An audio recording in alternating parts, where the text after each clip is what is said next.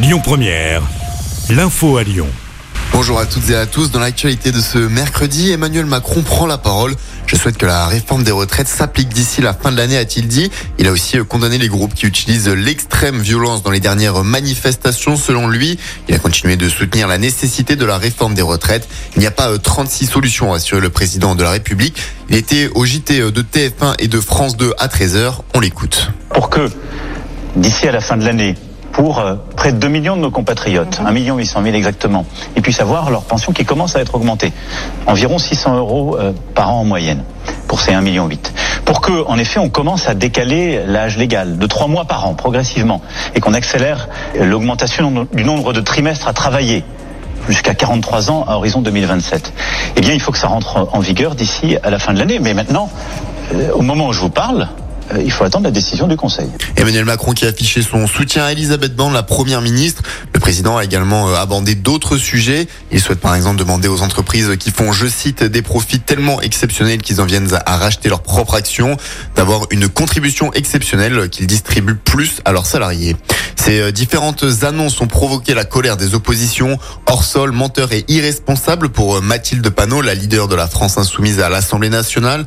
Une provocation de plus selon Aurélien Pradier euh, du groupe Les Républicains ou encore déni et mensonge pour Laurent Berger, le leader de la CFDT, concernant euh, les déclarations d'Emmanuel Macron sur la position euh, de son syndicat et des syndicats plus généralement sur les retraites.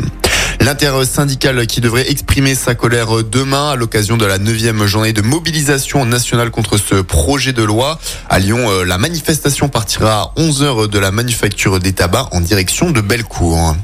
Les blocages qui continuent, en tout cas dès aujourd'hui, euh, le musée des Beaux-Arts continue d'être fermé et il le sera euh, au moins encore jusqu'à demain. La centrale nucléaire du budget est également bloquée, tout comme le campus de Bron de l'université euh, Lyon 2 et la raffinerie de Fézin.